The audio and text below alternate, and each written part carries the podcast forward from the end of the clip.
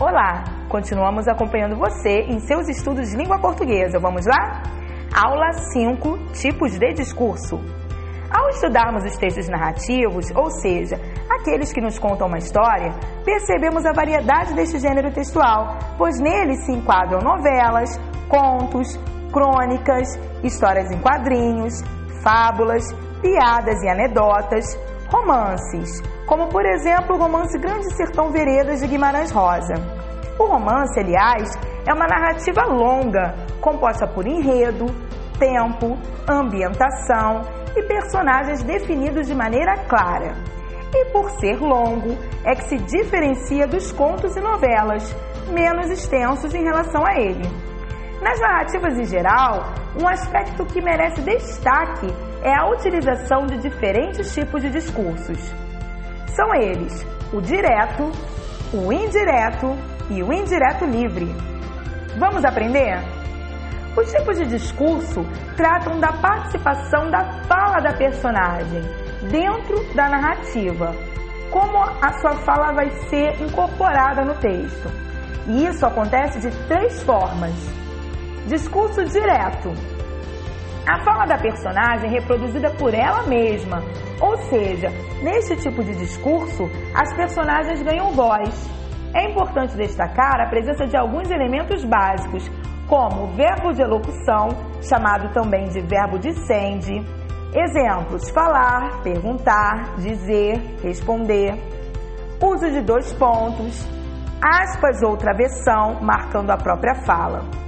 O discurso direto reproduz fielmente a fala das personagens, exatamente como elas dizem. Então vamos aos exemplos para vermos como fica.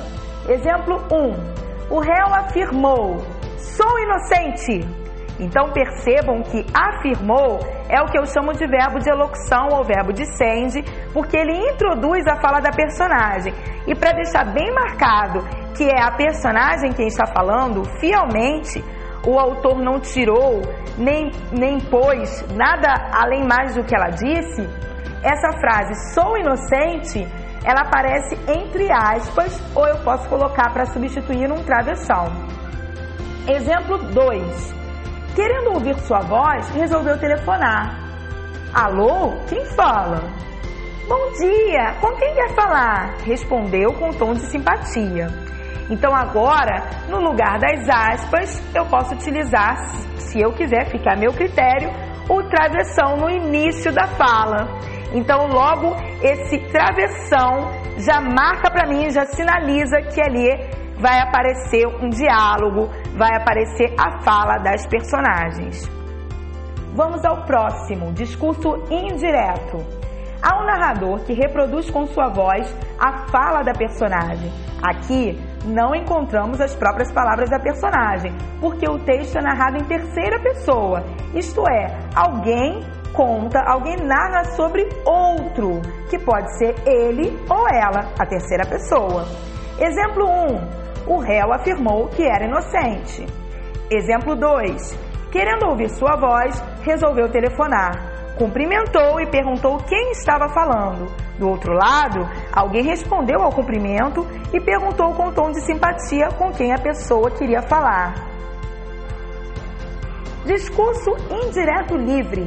Aqui há uma mistura dos discursos, direto e indireto, isto é, há intervenções do narrador e da fala das personagens.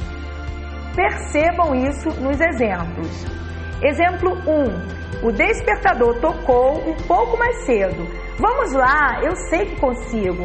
Então, no início, na primeira frase, eu tenho a frase construída em terceira pessoa, o narrador falando, e logo a seguir eu tenho a intervenção, como se fosse o pensamento, ou mesmo o pensamento do narrador, ou mesmo ele falando. E já no exemplo 2, amanheceu chovendo. Bem, lá vou eu passar o dia assistindo televisão. Então, até lá, pessoal. Até a próxima.